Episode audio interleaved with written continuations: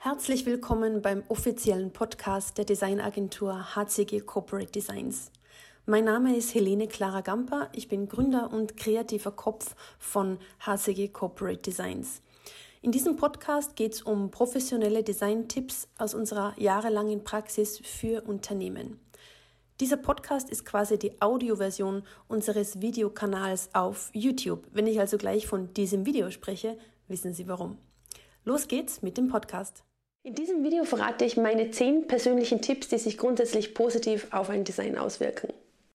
Nummer 1, Reduktion. Alles, was nicht wirklich nötig ist, entfernen. Und sobald man an dem Punkt angelangt ist, wo man nichts mehr weglassen kann, hat man ein klares Layout und dann kann man noch an ein paar Einzelheiten und Feinheiten und Details arbeiten.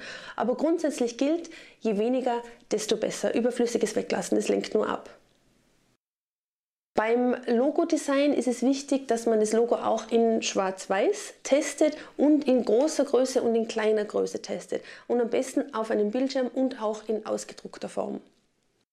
Nummer drei, das Raster. Jedem guten Design liegt ein gutes Raster zugrunde. An einem Raster kann man alle möglichen Designelemente, Bilder, Texte und so weiter anordnen. Ähm, es ist auch hilfreich, wenn man ein Raster flexibel gestaltet. Wenn ich Magazinlayouts mache zum Beispiel, schaue ich immer, dass ich ein zwölfspaltiges Raster ähm, im Magazin habe, weil dann kann ich wirklich meine Texte und Bilder zweispaltig, dreispaltig oder sogar vierspaltig layouten. Nummer vier, es ist sehr wichtig, zielgruppengerecht zu arbeiten. Verschiedene Farben, runde oder eckige Formen oder eher regelmäßige oder unregelmäßige Formen, verschiedene Schriften, Bildstimmungen, das Mengenverhältnis, Text zu Bild und so weiter. Das sind alles Komponenten, die in ein Layout, in ein Design hineinfließen. Und das muss natürlich die Menschen äh, ansprechen und überzeugen, die man mit seinem Design ähm, ja, gewinnen will. Also zielgruppengerechtes Designen ist sehr, sehr wichtig. Immer die Zielgruppe im Auge behalten. Nummer 5, Kontraste. Kontraste erzeugen Spannung und lockern ein Layout auf. Je nachdem, ob ein Layout eher subtil und leise wirken soll oder schrill und auffällig, kann man mit extremeren oder mit sanfteren Kontrasten arbeiten.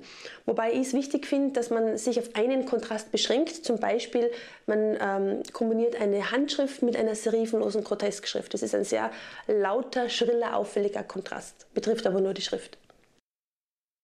Nummer 6, Wiederholungen. Wiederholungen im Layout schaffen Orientierung und tragen zu einem positiven Leseerlebnis bei. Wiederkehrende Elemente können zum Beispiel sein Überschriftenbalken an einer gewissen Stelle oder große Letter, große Buchstaben, die an einer imaginären Kraftlinie im Magazin hängen, immer an, einem, an einer bestimmten Stelle oder Bildsequenzen, die immer an einer bestimmten Stelle angeordnet sind. Also wiederkehrende Elemente sind einfach sehr positiv für die Orientierung und für einen positiven Lesefluss. Nummer 7, Bildschirm versus Druck. Wenn man auf einem Bildschirm etwas designt, was später dann in gedruckter Form verwendet wird, macht es Sinn, einen Testdruck anzufertigen oder auch zu Hause auf dem Office-Printer auszudrucken, weil gedruckt wirken die Dinge oft ganz anders wie auf einem Bildschirm. Das ist wirklich wichtig.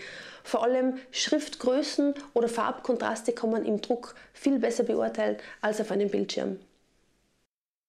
Einer der wichtigsten Design-Tipps überhaupt, wenn man glaubt, das Design ist fertig, unbedingt eine Nacht drüber schlafen.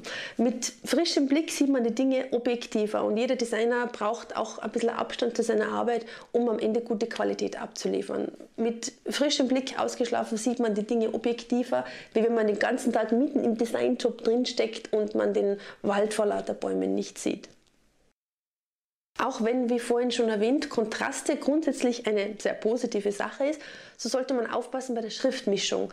Man sollte nie zu viele komplett unterschiedliche Schriften wild miteinander mischen, sondern maximal zwei oder drei verschiedene Schriften verwenden und Schriften verwenden, die viele verschiedene Schnitte haben, zum Beispiel Fett, Kursiv und so weiter. Ähm, man sollte sich auch ähm, bevor man mit dem Layouten beginnt, überlegen, welche Schrift ganz konkret wofür verwendet wird. Das ist ganz, ganz wichtig und nicht einfach anfangen, irgendwas zu designen und am Ende überlegt man sich dann, ach, das mache ich jetzt fett und diskursiv. Also wirklich vor dem Layouten sich überlegen, welche Schrift und welcher Schriftschnitt wird wofür verwendet. Ich arbeite hier sehr gern mit der Typografie-Matrix nach Wolfgang Beinert aus Berlin. Die hat sich in meinem Designalltag wirklich sehr bewährt. Und zum Schluss noch ein Tipp ganz speziell für Werbesujets, für Inserate, für Anzeigen. vor dem Layout muss schon klar sein, was die Kernaussage ist, die, der Call to Action. Es muss eine klare Handlungsaufforderung geben bei einem Werbesujet. Zum Beispiel will ich, dass jemand auf einen Button klickt, will ich, dass jemand eine Telefonnummer wählt, um einen Termin auszumachen, will ich, dass jemand ein Event-Ticket kauft.